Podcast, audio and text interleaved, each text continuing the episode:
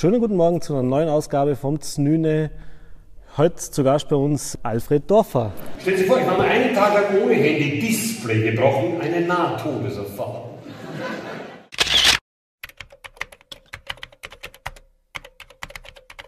So ganz zum Znüne sind wir nicht, so ehrlich wollen wir sein. Äh, das ist sich nicht ganz ausgegangen mit der Anreise. Ja.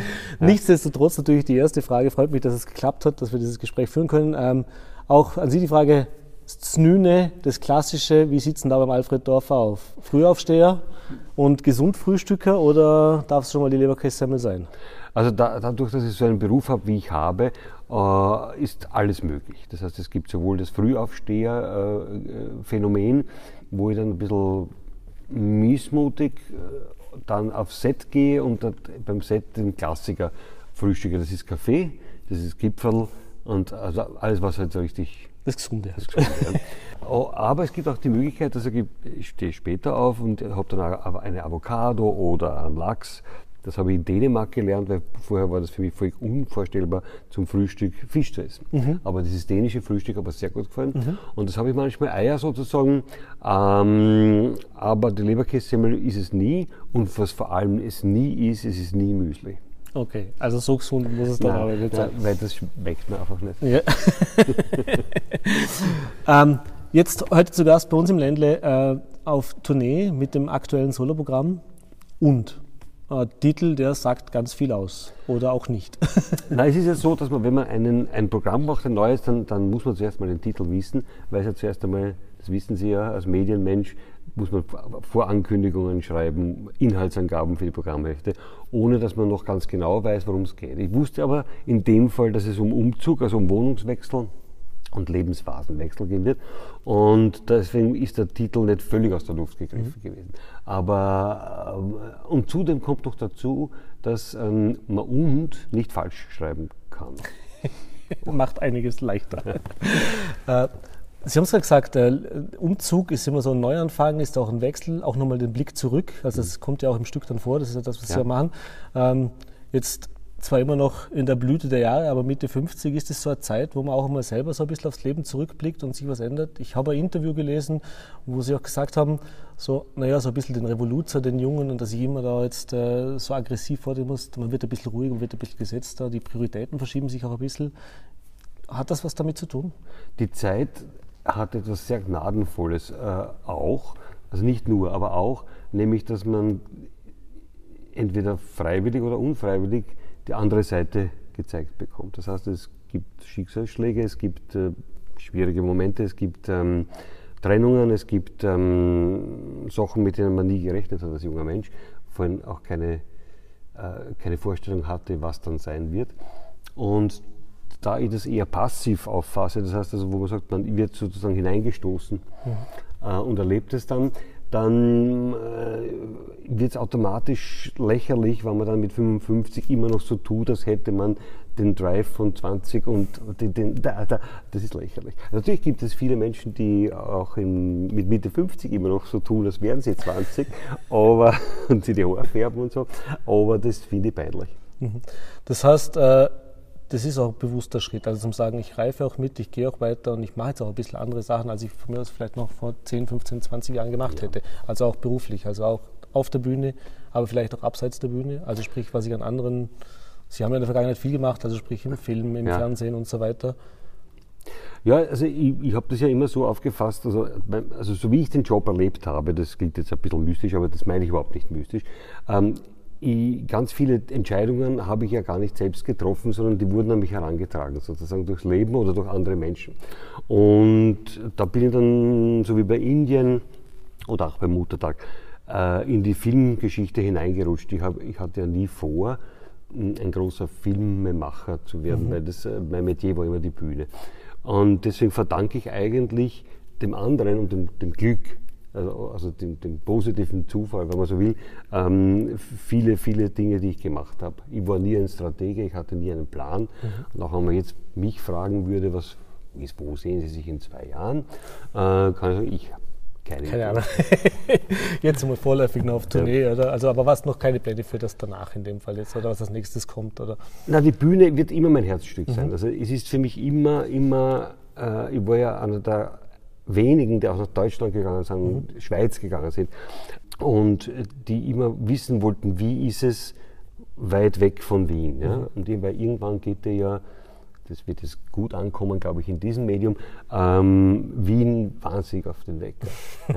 äh, Wien ist dann eine Stadt, wenn du da zu lange bist, die, die eine gewisse eine gewisse Suppen, also eine Suppe mhm. ja, mhm. ist, äh, in der man dann immer wieder schwimmt. Und der Rand ist halt immer sehr nahe, ja, obwohl die Stadt groß ist. Mhm. Aber auch in großen Städten gibt es einfach dörfliche Strukturen. In denen man sich bewegt hat. Ja, und deswegen, deswegen verändert es kaum etwas. Ähm, und deswegen war ich immer wieder froh zu sagen, ich gehe aus dieser Suppe heraus und äh, bin wo wo es mir gut gefällt, zum Beispiel in Vorarlberg, das ist mhm. jetzt keine Schleimerei, ich war immer wahnsinnig gern da weil ich mich, mich hier immer wohl gefühlt habe. Das ist aber eine Bauchentscheidung. Das, es gibt ganz viele Gebiete, wo dem nicht so ist, zum mhm. Beispiel in Köln oder in Düsseldorf. Die hören das nicht zu, die Kölner und Düsseldorf. äh, aber das ist schon so ein Punkt, oder? Wenn man jetzt als Wiener Satiriker, Kabarettist oder äh, was soll man mit sagen, so ein Schauspieler, Satiriker, Kabarettist, Theaterspieler, Theaterschauspieler, ähm, tut man sich in Österreich, also gerade in Westösterreich vermutlich schon schwerer wie in Wien. Und äh, ich denke mal, dass das Publikum in Deutschland oder auch in der Schweiz, wo sie auch viel unterwegs sind, nochmal ein ganz anderes ist.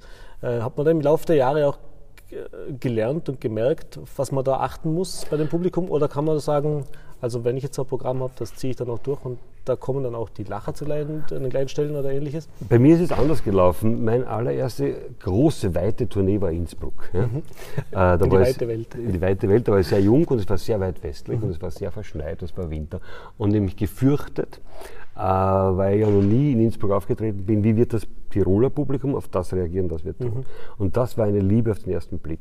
Und deswegen äh, spüre ich das Ost-West-Gefälle gar nicht. Mhm. Äh, das heißt, dass ich habe nicht das Gefühl, dass ich hier in Vorarlberg oder in Tirol oder auch in Salzburg gewisse Dinge irgendwie adaptieren muss. Ich spüre eher ein Nord-Süd-Gefälle, das heißt, dass, mhm. dass, es dann nördlich von Frankfurt so, eine, so einen Streifen gibt, der dann in Hamburg und Berlin nicht mhm. mehr ist. Das ist wieder okay. super. Aber da gibt es einen Streifen, wo, ähm, wo es so andere Humorauffassungen gibt, um es mal so zu sagen. Okay. Ja. Also hast du auch mal erlebt, dass es dort dann nochmal still blieb, wo man gedacht ah, ja, ist, klar, also klar, klar, klar. Äh, bevor wir jetzt noch zu, zum Tagesaktuellen kommen, vielleicht noch ganz kurz nochmal nachgefragt. Bekannt ist Alfred Dorfer für viele natürlich geworden durch die Filme, durch, durch, durch mhm. die Fernsehauftritte, ob es mit Emma 2412 war, ob es auch mit Dorfers Donnerstag war. Äh, da hat es jetzt einige Jahre eigentlich gar nichts mehr gegeben. Äh, war das eine bewusste Entscheidung oder haben Sie gesagt, das hat sich durch Zufall immer so ergeben oder war einfach nichts da, wo man sagt, das hätte mich jetzt gereizt? Bei Dorfers Donnerstag war das ausnahmsweise meine Entscheidung. Das mhm. heißt, ich habe weil da immer so Gerüchte gab, dass ich durfte nicht mehr. Mhm. Das war nicht der Fall. Der ORF hätte das gerne noch gehabt. Aber ich habe nach acht Jahren äh, das Gefühl gehabt und, und, bei den meisten Satireformaten, die wir kennen aus dem Fernsehen, aus dem deutschen Fernsehen, mhm. gibt es sehr viele Autoren, einen großen Pool an Autoren und wir waren zu zweit. Okay. Ja. Äh, und das hast du auch alles selber geschrieben? Auch bei MA 2412 ja. übrigens. Mhm. Ja. Und irgendwann bist du dann sozusagen am Punkt, wo du sagst, jetzt ist die, dieser, dieser Weg ist zu Ende. Mhm. Das ist keine Form von Müdigkeit im Sinne von, ich kann nicht mehr, sondern ich glaube, es ist eine gute Entscheidung, äh, nach neuen Ufern zu gehen. Mhm. Und die Gesprächssendung, die ich gemacht habe, die wurde von ORF-Seite mhm. gekündigt. Äh, die Gründe sind mir unbekannt, aber das ist im ORF oft so, mhm. dass man nicht genau weiß, warum. Das sind so unerforschliche Wege. äh, und dann äh, habe ich begonnen, auf Tournee zu gehen mhm. und, und, viel, viel herumzufahren und ein Stück zu machen mit Angelika Kirchschlager zum Beispiel, genau, mit dem Florian Schäuber über Fußball. Und das heißt, habe ich vollkommen der, der, der, der, Bühnenarbeit gewidmet und auch diesen Kolumnen, die ich schreibe für mhm. die Zeit und, und die Ziellupe im, im, im, Schweizer Radio und so weiter. Mhm. Sie haben es gerade kurz vor das Stichwort, Sie sind ein bekannter und begeisterter Fußballanhänger, vor allem die Austria-Wiener sind angetan aber sie verfolgen natürlich auch sonst Fußball. Äh, jetzt muss ich natürlich fragen, zwei, drei Tage nach dem Spiel Israel, wie sieht denn Alfred Dorfer die aktuelle Situation rund um den österreichischen Fußball? Ich meine, die Austria hat es jetzt zwar ins obere Playoff geschafft, aber das war auch noch alles andere als souverän am Schluss. Nach dieser souveränen Niederlage gegen Alltag. Richtig. Damit wir den Vorarlberg-Bezug auch haben. Na, wissen Sie, was die Austria und das Nationalteam vereint und deswegen bin ich jetzt zum Fußball auf Distanz gegangen. Mhm. Äh, das, was das Nationalteam hier macht, ist die Höchststrafe für, für den Fan. Also du kannst beherzt spielen und verlieren, weil du nicht der Bessere bist. Du kannst mit Pech verlieren, du kannst äh, unglücklich in den letzten Minuten, bla bla, das wissen wir alles. Aber das, was du nicht darfst, niemals darfst, ist den, äh, den Zuschauerinnen und Zuschauern das Gefühl zu geben, du bist nicht voll dabei.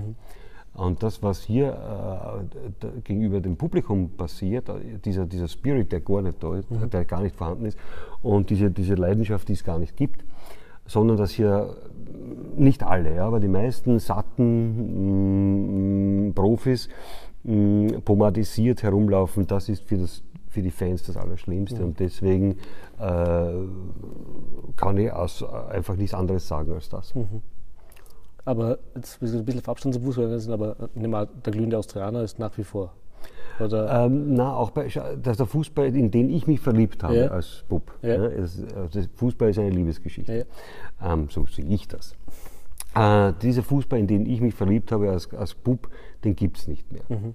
Also es gibt die Vereinstreue nicht mehr. Es gibt äh, oft äh, Matches, wo du die eigene Mannschaft anschaust und denkst, aha, wer ist denn das? Ja? Ke- Kennen wir die Spiele? Kein Ja. Spiel. Äh, alles ist austauschbar, es geht nur mehr ums Geld, es gibt ein wahnsinniges Gefüge, äh, das, das eigentlich nur Promotion-mäßig verarbeitet wird und es gibt ein, eine, eine irre Kluft wie im Kapitalismus, also es ist ein Spiegelbild des gesamten Wirtschaftssystems äh, zwischen den ganz, ganz, ganz, ganz guten, ganz reichen und denen, wo wir uns halt befinden. Das heißt, der Plafond ist vorgegeben und das, was wir machen können in der österreichischen Liga, alle jetzt, äh, ist einfach nur Leute auszubilden, gut, möglichst gut auszubilden schauen, dass die- und, und die dann hinter. Ja. Und das ist, äh, und auch hier fehlt es natürlich an Engagement, da fehlt es auch an Herzblut. und da auch- also insofern bin ich zu dieser ganzen Geschichte etwas auf, äh, auf Distanz. Ähm, abschließend vielleicht noch ganz kurz, Sie waren immer politischer äh, äh, interessierter Mensch auch, der sich natürlich auch komplett vom Mund genommen hat. Äh, ich habe vor einiger Zeit mit Roland Thüringer ein Interview geführt. Und da habe ich ihn gefragt, wenn man sich jetzt so Typen wie ein Trump, wie ein Erdogan, was auch in der Tagespolitik teilweise da passiert, was da für Seier kommen, anhört heute und jetzt einfach mal so 10, 15, 20 Jahre zurückblickt und jetzt gerade als Satiriker oder Kabarettist überlegt, wenn ich damals so ein Programm gemacht hätte oder solche Aussagen verwendet hätte, da hätte jeder gesagt, ja, jetzt hat das hat es komplett erwischt, weil das ist so übertrieben, das ist Ja. so überspitzt. Äh, ist, das, ist, das, ist das schockierend, frustrierend oder ein Ansporn als Satiriker, wenn man sagt, dass die, dass die Realität teilweise satirischer ist, als wie das, was ich mich jemals als Satiriker getraut oder gemacht hätte oder gedacht hätte? Ich glaube, es gibt zwei Dinge dazu zu sagen. Erstens hat, da haben diese neuen Medien wahnsinnig viel verändert. Ich glaube, dass die Politiker immer Schwachsinn geredet haben in, auf der ganzen Welt, nur wir haben es nicht mitbekommen. Ja, es konnte nicht getwittert werden, sondern der hat halt irgendwo in einem fernen Land wurde Schwachsinn gesagt und das ist bei uns vorbeigezogen. Also ich glaube, diese, diese neuen Medien, äh, die, die haben da schon sehr viel bewirkt, auch im Sinne der, einer Transparenz, die vielleicht gar nicht so gut ist, weil dadurch ein bisschen die Politikverdrossenheit, glaube ich, gefördert wird. Und die Kunst des, des, der Satire ist ja nicht die, die Politik abzubilden, sondern äh, die Dinge herauszufiltern aus dem, die, äh, was uns geliefert wird im Sinne des Allgemeingültigen. Das heißt also, es ist ja nicht so, dass wir, mm, also es gibt schon Kollegen, die das äh, machen, also parodieren wollen oder so. Aber wenn man wirklich politisches Kabarett oder Satire machen möchte, dann muss man ja schauen, was ist jetzt so, was steckt dahinter, hinter diesen Phänomenen, die so seltsam daherkommen. Äh, reizt das jetzt auch, dass man sagt, was ich da so sehe, dass da vielleicht im Kopf schon die eine oder andere Idee dran ist, sage ich, da müsste ich jetzt eigentlich ansetzen. Wenn man sagt, so, so der Revolution, wie man vor 20 Jahren ist, ist man nicht mehr, aber ich nehme jetzt an, auch den Averdorfer wird ab und zu das eine oder andere dann einmal wieder innerlich zucken und sich denken, Ja, also da der- muss man was machen. Der Da, Zorn kommt schon Ja. immer wieder. Ja, also der ist so wie früher. Das kommt da in diesem, in diesem, in diesem Abend vor. Ja. Also natürlich ist es so, dass, dass ich immer, aber weniger oft. Und, ähm, und dann versuche ich das irgendwie umzumünzen. In, in, weil der Vorteil von, wenn du 30 Jahre das machst, ist natürlich auch, dass du gewisse Dinge schon gesehen hast ne? äh, und gewisse Dinge anders einordnen kannst und vielleicht zu Gedanken kommst, die, die dir vor zehn Jahren nicht eingefallen wären. gut, ich glaube, wir müssen langsam zum Ende kommen, denn draußen wartet dann schon das Publikum. Wir sind ja wirklich kurz vor der Aufführung. Ich bedanke mich für die Zeit, Herr spannendes kurzes Gespräch. Wir freuen uns jetzt auf die. Darf ich noch was sagen? Gerne, zum, ne, selbstverständlich. Zum Frühstück? Bitte gerne. Äh, ich finde es wahnsinnig wichtig, also die, der wichtigste Punkt für mich an Ja. der Ernährung, weil, weil Essen ist ja wesentlich mehr als Ernährung. Ja? Absolut. Ähm, also da, da, da geht es um Lust und Spaß und was auch immer äh, und Freude, ist, dass wir schauen sollten, dass es weniger darum geht, kein Fleisch oder äh, äh, wie, auch- wie auch immer, sondern es geht um ausgewogene Ernährung, finde ich, wie, bei der, wie, wie die chinesische Medizin es auch sagt, aber mit Produkten, die wir herstellen, die hier, die keine Wege gehen äh, und die wir äh, mit bestem Gewissen vertreten können, sodass das Rindfleisch, das wir von da essen, mit dem Regenwald nichts zu tun hat. Und das Ei, das kommt dann nicht aus Deutschland oder die, äh, und mit dem LKW durch Europa geführt, sondern dass wir darauf schauen, dass wir die Dinge, die bei uns wachsen, äh, dass das unsere Grundnahrung ist. Das ist ein spannender, guter Ansatz. Nur wichtig, dass wir das auch nochmal erwähnen, aber Ja. definitiv. Ja, nur, dass das nicht, dass ich- dass das ist ein, eine klare Aussage zum, Ja. zum Essen. Zum Essen, dass das, wenn wir schon beim Frühstück gesehen haben. Na super.